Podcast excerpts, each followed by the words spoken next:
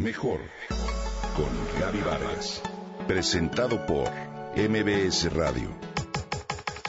Mejor con Gaby Vargas.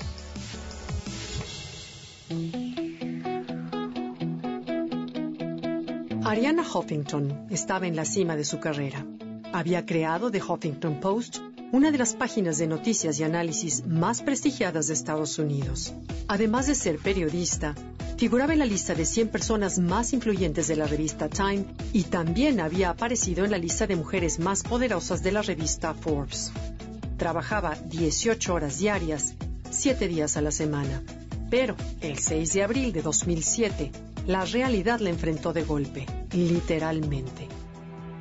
Todo lo que pasaría después de ese día la ha llevado a publicar su libro Thrive, publicado en español por Editorial Aguilar como Redefine el éxito.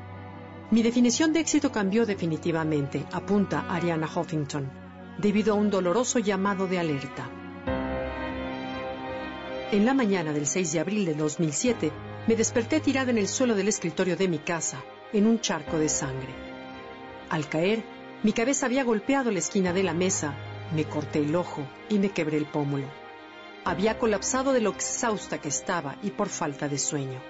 Fui de doctor en doctor, me hice resonancias magnéticas, escáneres, ecocardiogramas para descubrir qué tenía.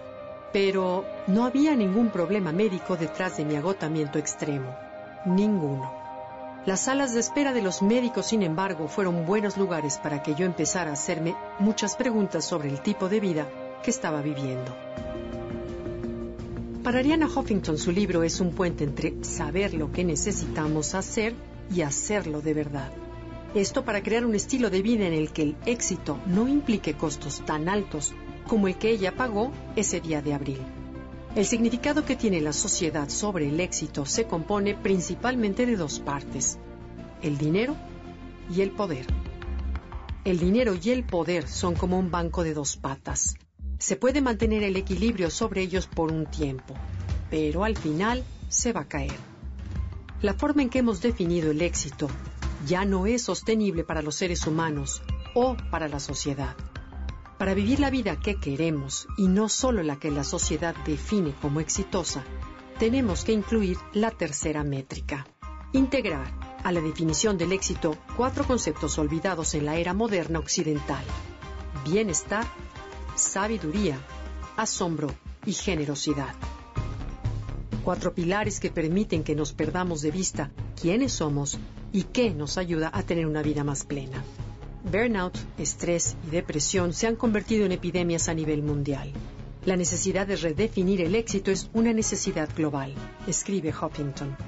La seguridad económica siempre será importante, pero cuando caemos en la trampa de perseguir únicamente éxitos que se sustentan en dinero, fama y poder, nos perdemos la felicidad, el propósito y el sentido que viene de acercarnos a otros, de hacer una pausa para maravillarnos de algo, de conectarnos con ese lugar desde donde todo es posible.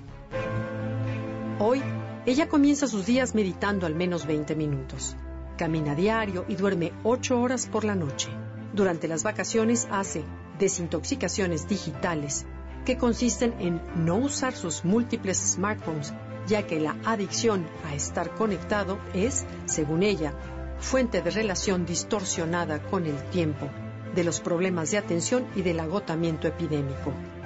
No te pierdas este extraordinario libro para redefinir tu éxito de la mano de Ariana Huffington.